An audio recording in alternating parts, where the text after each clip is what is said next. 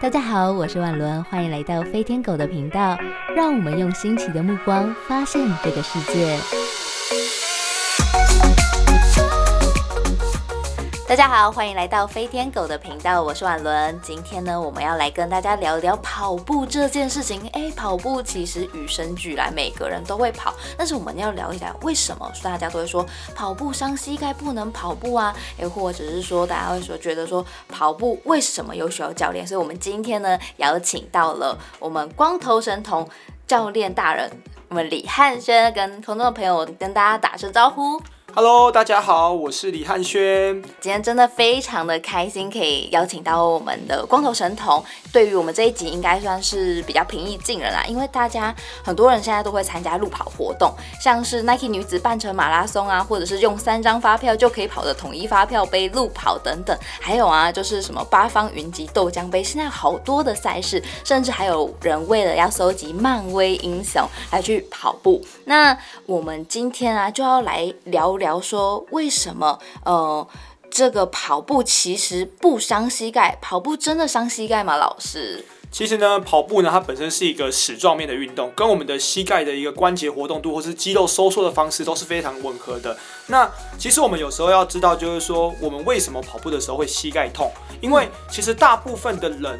在我们可能小学的过程，或是国中，甚至你到了大学、高中的时候，可能都会去参加一些活动啊，然后或是打篮球。那我们可能都会遇到就是所谓的脚踝扭伤的一个问题。那我们今天脚踝扭伤的情况下，其实我们的韧带都会变得比较松，比较不稳定。那通常大家都会觉得说，哦，我脚踝不痛了，我就不去管它了。那其实当你的脚踝的稳定度变得比较差的情况下，这个时候其实你的膝盖。就会帮助你来稳定这样子的一个工作。那膝盖其实，如果你的膝盖有时候会过度的内旋或者是外旋，都会导致你的膝盖的一些韧带会得到一些磨损。那这个时候你的膝盖可能就会有一些发炎的症状。那其实啊，我们如果能够把我们的一些脚踝或者是髋关节的小肌群能够加强的话，其实可以大大的降低我们在跑步当中膝盖的一个稳定度，同时我们可以跑得更好。是，谢谢老师跟我们分享这么多。可是啊，其实我想要跟大家说的是，当初啊推荐我来跑步的，其实就是骨科医师。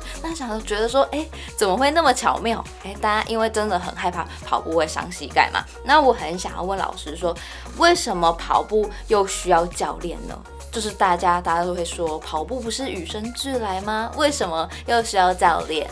天生就会跑哦，我相信这句话大家都听过嘛。小时候我们从走路学习到跑步，感觉跑步就是我非常容易上手的一件事情。但就好像，呃，我要学写字一样，学写字，每个人写出来的字都是怎么样，五花八门，每个都写出来是不太一样。写字也很容易啊，写得好跟写得丑的有差别嘛，对不对？对。其实就像跑步一样，跑得好跟跑得不好，跑得丑跟跑得漂亮，那。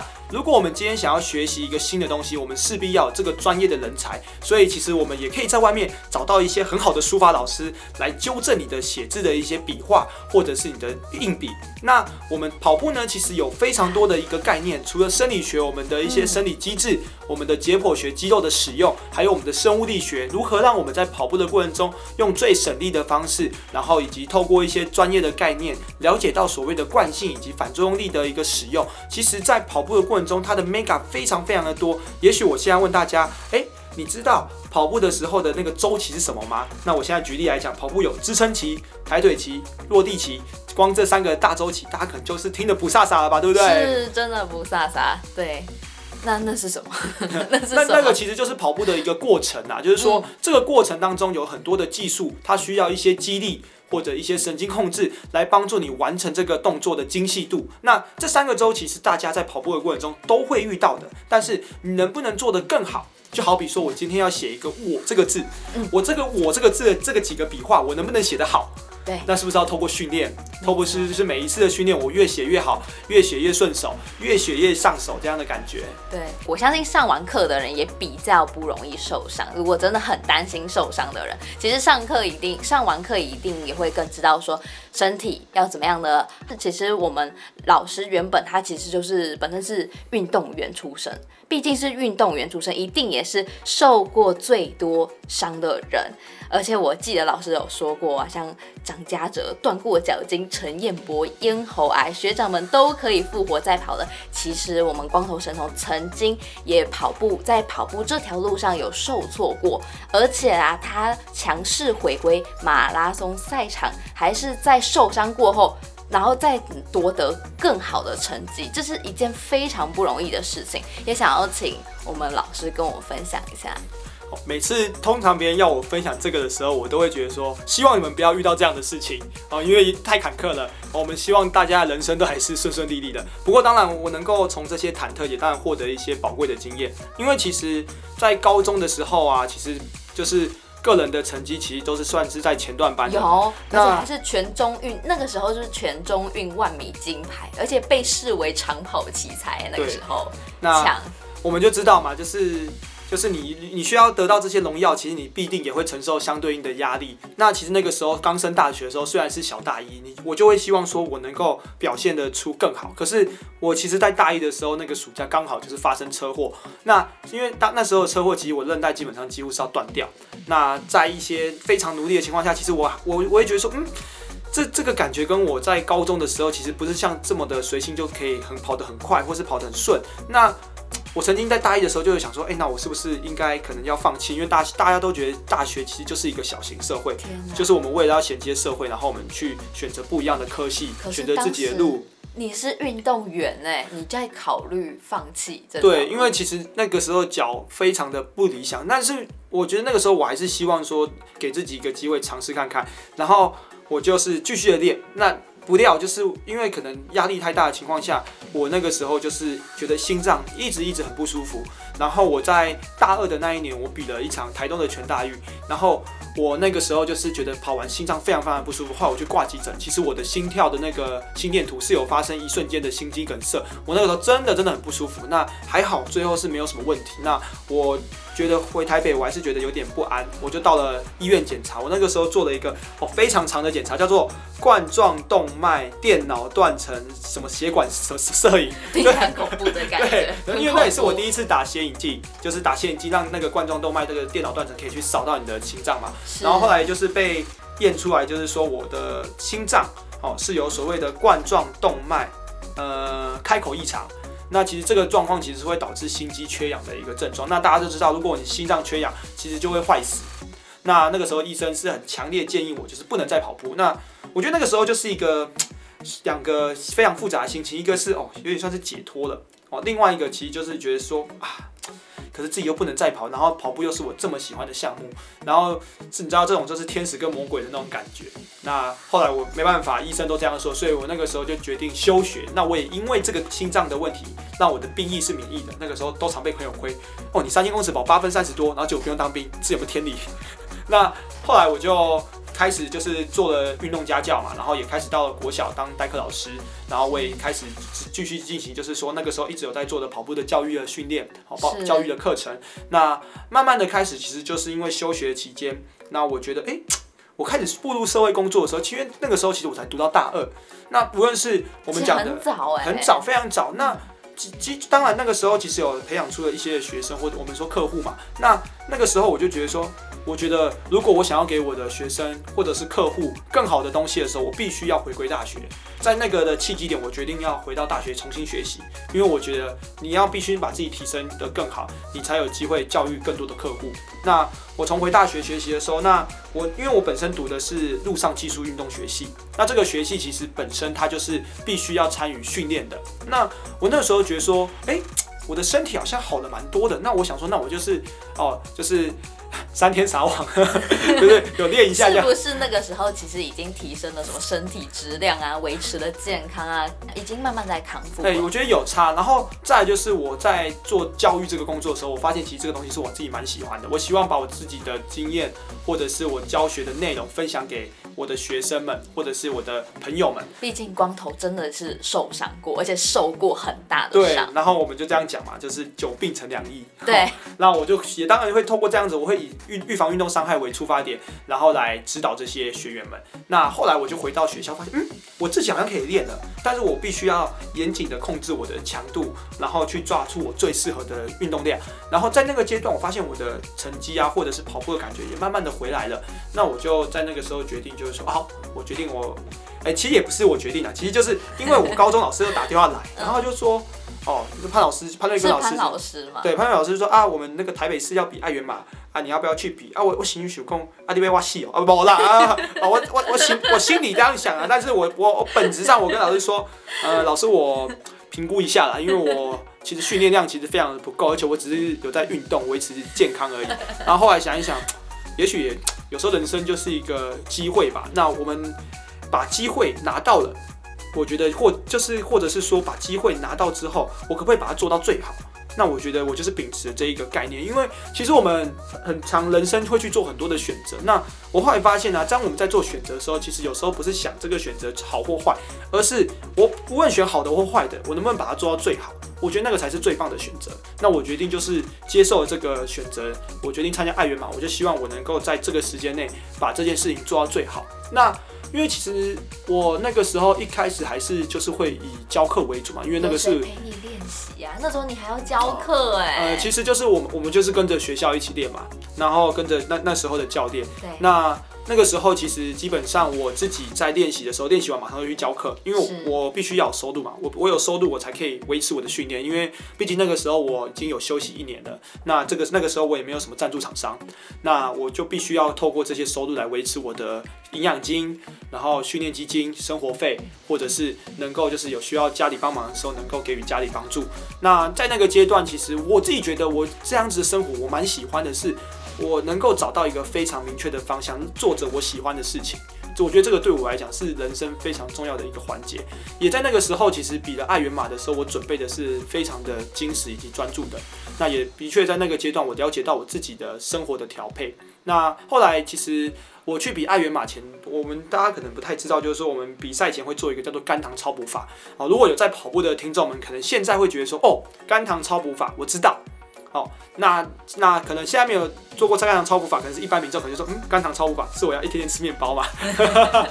这是什么？对这是什么？就是我们一般在比马拉松前，大家要知道我们的肝糖基本上最多就是储存两个小时的能量。那如果以我们来讲，我可能马拉松是跑两个小时多，那以一般的民众可能跑三个小时、四个小时，那相对的肝糖量可能会储存不够，因为我刚刚讲两个小时是上限，那一般人可能只有一个小时。那请问剩下三个小时怎么办？不可能嘛，我们一定会尽量的去储存我们的肝糖。那肝糖超不管就是透过一些食物上的改变，然后来去获得的一个储存的方式。那我们有分旧版跟新版。旧版的话，我跟大家分享了，因为新版其实你现在去网络上都可以查到很多的资料。那旧版的话，其实它是以比赛天往往回推推七天。那第一天、第二天、第三天就是基本上就是以这个蛋白质为主，然后减少碳水化合物，就是每一天大概减少百分之二十五趴。所以到第三天的时候，我会减少到百分之七十五趴的碳水，基本上就快没吃了。那我那个时候记得我三天下来花了将近四千多块的伙食费，我都觉得我每天在去吃王品。对，那你知道我吃什么吗？我们有去吃 Sukiya，你知道 Sukiya 我怎么点？单点牛肉两份，鳗鱼一份，然后温泉蛋。很爽，没有很爽。哎、你吃到你会吃到最后会不想吃，然后可是很有趣因为你知道我们的肝糖是带水的，然后我平常一定会吃很多肝糖，呃也不能说不是，我平常会吃很多饭，然后然后形成肝糖嘛，然后那个时候我就发现，哎、我我三我吃三天肉之后，我发现我腹肌变壮了，然后我觉得哎、诶是因为但是其实是因为肝糖带水，然后所以你身体的水分变少了，然后后来我就发现，嗯，我腹肌变壮了，那个自信会来。可是可是那三天你知道吗？因为我们都必须要保持着这个运动，因为我们要把肝糖消耗掉，才有机会储存的更多。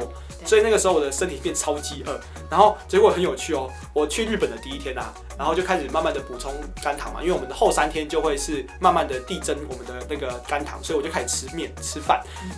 然后我们因为那前阵脱水脱太多嘛，对，结果我肚子怎么突然变大，我的块肌都不见。我想说奇怪，我不是六块肌，明明很明显吗？因为我是第一次做这个超补法，六块肌变一块肌，呃，有一点那种感觉。就哎、睡起来之后又恢复正常，我就哦，那可能是一个因为第一次嘛，有个经验。那大家如果之后有尝试过这种旧版的，自己六块肌不见，不要觉得可怕。所以新版有改版，呃，新版有改版，新版就就是没有前三天那个只吃肉，对，新版就是后三天慢慢的递增淡水。对，那后来我就是比了爱媛嘛，那其实那天状况其实真的不错啦。那我后来也跑出了两小时二十七分四十二秒的一个成绩。那我觉得当下我完成的时候，我觉得我只有一种感想，就是说，哎、什么样的感想？我跑完了。然后我后来就回到终点，我就回到休息区，我就我就哭啊，因为其实对于我而言，在那个时候的一年前，我觉得我不会有机会再跑一场马拉松，我可能永远没有办法再回到跑步的这件路上。那因为一些选择，或者是因为一些机会，我又再次站上了马拉松的路舞台上。那我觉得对我来讲，呃，是一种肯定，或者是老天给予我的一次机会。那我也因为这一场比赛，然后获选的那个亚洲越野锦标赛的国手，那我自己也觉得就是说，这也许是你日常的努力嘛，总会被看见的那种感觉，对，就觉得说，哇，人生真的是不要去想不可能，因为很多事是你意想不到的。对，那个时候也让你成为了历代三十节，哎，还是吗？现在应该是三十一节，三十一节很很猛哎、其实真的很猛。那我们其实啊，在现场哦，还有市民跑者要争相发问，要想要一起来了访问老师，访问我们光头教练。那我们有请我们的市民跑者，先请我们的市民跑者自我介绍一下。嗨，大家好，我是市民跑者，嗨嗨，那个就就不不不讲名字了。呃，我这边想要问光头教练一个问题，就是我们跑团跑界我们会讲一个叫叫一个专有名叫 PB Personal Best，就是你的你的最好的记录嘛。是那想问一下光头教练说，就是我想就是你的这里的个人记录，可以问一下你的个人记录是全马、呃全马的话是两小时二十七分四十二秒。OK，他讲的非常的轻松哦，那个很恐怖，这个四十二公里可以在这个状况内跑完，这个非常恐怖。对，那想问一下，可不可以请你分享一下你就是在你怎么你当时在准备这个赛事的时候，你是怎么准备创造出你的最个人最佳记录，以及你个人记录当天那个赛事当天的状况，可以跟我们分享一下？那先从呃你怎么准备开始好了。OK，那那个时候其实就是接到老师的电话嘛，我就决定开始说好，那我要开始好好训练。那其实就是把训练计划分开来，就是说我们一个马拉松当中，我们其实大部分的跑量都是在轻松跑。所以我把这个长距离的耐力以及日常的轻松跑作为主要训练。那那个时候因为我心脏的关系，所以我的强度跑相对也是比较少的。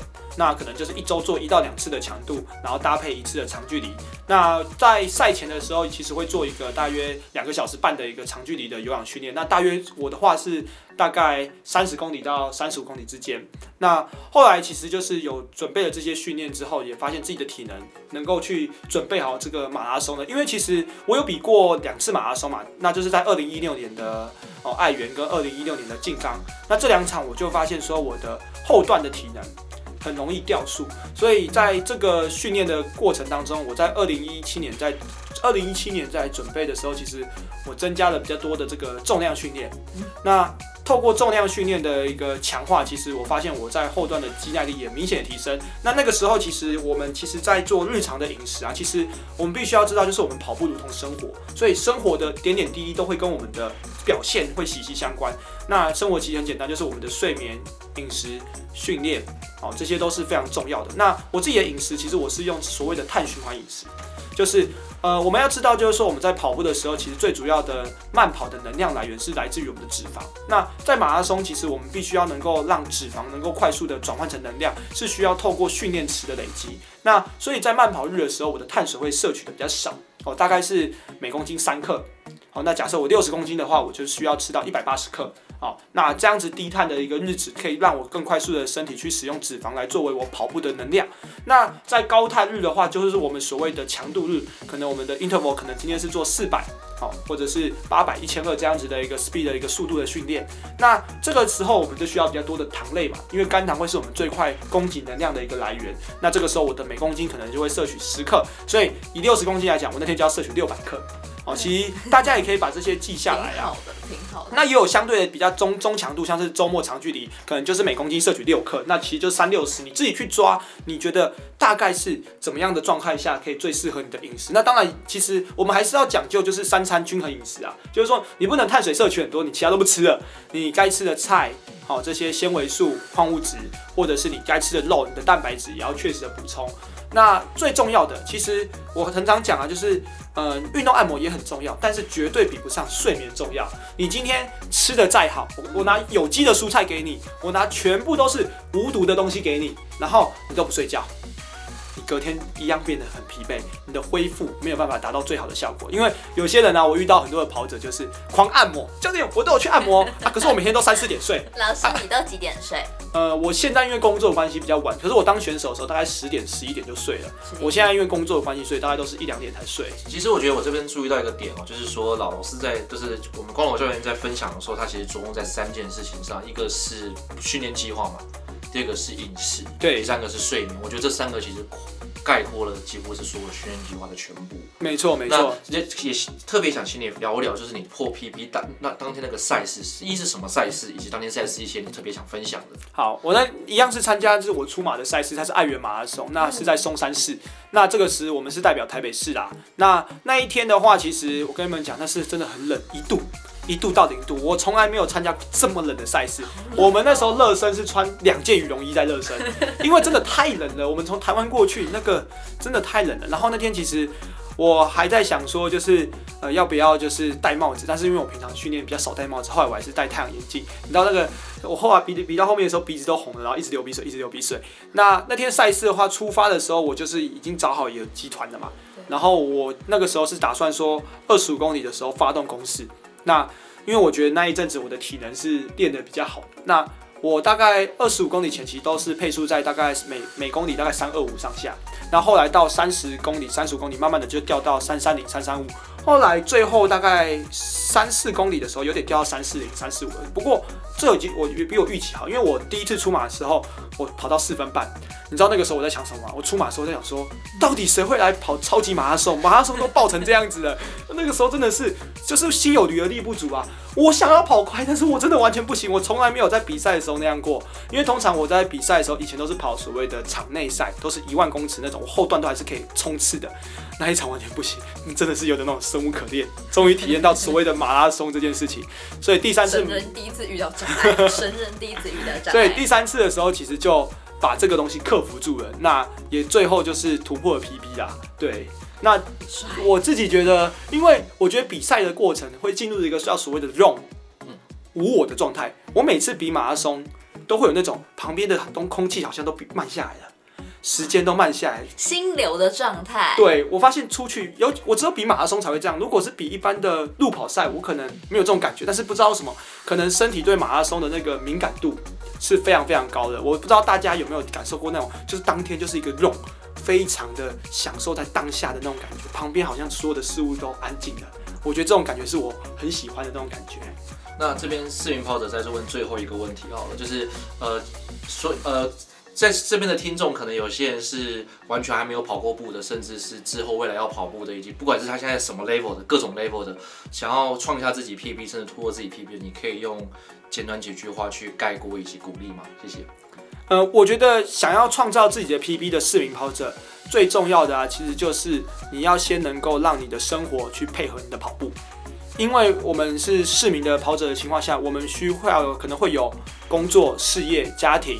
哦，这或者跟女朋友哦之类的，那你要能够，我们叫做享受牺牲，牺牲享受啦。嗯，好，我享受了跑步这件事情，但是哦，我必须也要学会，就是牺牲，就是我这些可能玩乐，好，或者是聚会，或者是大鱼大肉这些享受，那我就可以获得我所想要的。那大部分的人其实可能一开始是需要花一点时间去接受，因为你不能马上改变一个人的习惯，都是必须要循循善诱的。像我也很常跟我的学生说，哎，那不然这样好了，我们一个礼拜有七天，你先一天，然后不要喝酒，两天不要喝酒，三天不要喝酒，慢慢的你去习惯减少喝酒量这件事情，变成是说两个礼拜喝一次酒，哦，因为其实喝酒它本身是一个舒压，那我现在引导他的是让他变成是跑步才是舒压，那他慢慢的透过跑步舒压，同时跑步也可以提升自我的一个运动表现，才能达到他真正想要的东西，撇除掉他不对他不好的，来真的找到对他好的。所以其实这个是我在对市民跑者的教育当中都会使用这样的方式来慢慢的带入。老师，那如果说一般人，一般人就是也不算市民跑者，就是一般很一般的人，到底要怎么样亲近跑步这个项运动？然后我们要怎么样开始开始开始起，或者是我们如果要参加马拉松啊，或参加一些半马、全马，我们可以先从什么开始？我觉得我们在做任何一件事啊，我们都先需要找到一个动机或者是目的。那其实一开始啊，其实我们可以先可能像是可以去搜寻叫跑者广场这个页面，这里面有很多很多的赛事，但它不单只有跑步，它可能也有像健走这样子一个赛事。你先把自己丢到那个环境。让自己去感受这个环境所带来给你的改变，我觉得这个是蛮重要的一件事情。因为，呃，一开始你去参与这些活动之后，你会发现，就是对于你的心境、身体，其实会有很大的改变。那我最常说的，其实运动本身最重要的是能够提高我们的生活机能。这句话的意思其实非常重要，就是说，如果我今天有一个好的体力，我带小孩的时候是不是比较不容易累？对，我出去上班的时候是不是比较不容易回家就没力？或者是我今天有一个好的身体，我在搬重物的时候是不是比较不容易拉伤？我是不是可以承担起这个家所有的家务，而不会感到什么疲倦？其实这个是有一个非常好的身体，而是运动带给你的一个非常重要的一个提升。所以有时候你不要想象成只是运动，只是哦健康健康，或者是哦运动只是在舒压。其实重点是运动带给你的生活是有什么样的改变？我觉得那个才是运动真正的一个价值啊，提升的价值、突破的价值，以及帮助我们更好的去面对日常生活。没错没错。对，那老师在最后节目的尾声有什么要跟我们听众分享的？呃，其实我最常讲的就是接触到运动的人们啊，其实我们可以知道说，运动其实有分两种，一种叫做竞技型的运动，一种叫做休闲型的运动。那其实这个很简单来区分，就是所谓的哦，运动配合生活，或者是哦，生活配合运动。那我觉得你在运动的时候，要先把自己定位好。这个定位其实就是说，诶，我今天只是一个休闲的运动爱好者。那其实我觉得你应该是要让运动变得是没有压力的。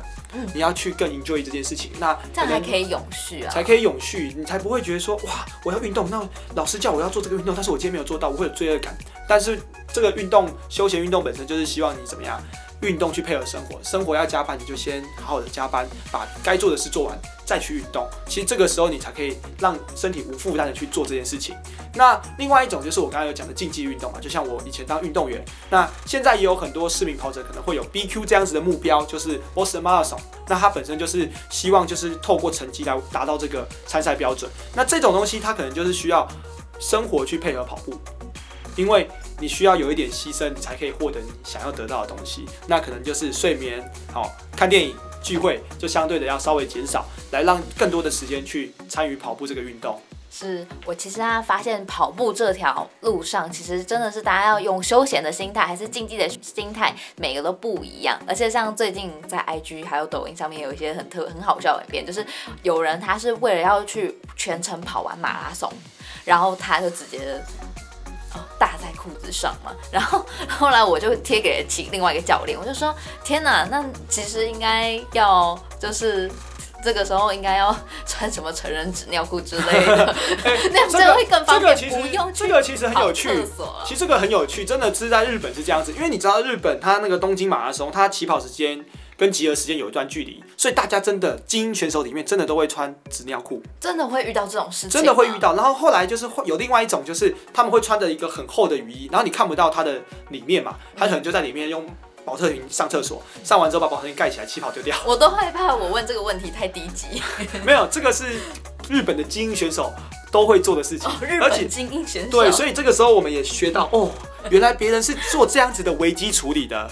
对，那你们有没有什么？还有另外就是会不会陷害其他选手？就是有，例如说什么中间啊喝水的时候把水都拿走啊之类的。呃，这个我有遇过，但是我自己没有这样做。呃，我有一年这个台北马拉松的时候，那一年我跑半程马拉松，二零一二年的时候，那那个时候的中国选手他是比全马，那我是比半马。那中国选手跟台湾选手那个时候都是在同一个赛道，那那个时候就是他直接把水全部扫掉，但是就是没办法嘛，人家就是可能不小心的，那我们就是要接受突发的状况好。对，还有还有还有一个问题，最后一个问题就是女性生呃，如果女性朋友如果遇到生理期的话，她们跑步上面怎么办？呃，其实通常我会建议女性跑者啊，在生理期的时候，你必须一定要减少你的运动量，因为其实那个时候你的身体的负担本身就是大的，你去强迫你加强你的训练量的时候，反而会造成生理机能的一个失调。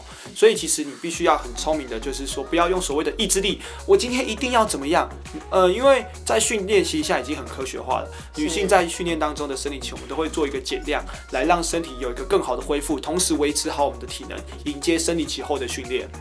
今天真的非常开心，可以邀请到光头教练、光头神童来跟我们分享跑步这件事。因为跑步它其实大家与生俱来，但听完以后就会知道说哦，我们要怎么样去看待、重新看待跑步这件事情，甚至甚至呢，我们这一集也帮跑步去除污名化。今天非常谢谢我们的市民跑者，也非常谢谢我们的光头神童。谢谢大家。好，那我们飞天狗的节目就到这边，那也希望更多的听众朋友们可以帮我们分享留言，然后以及继续支持我们，谢谢大家。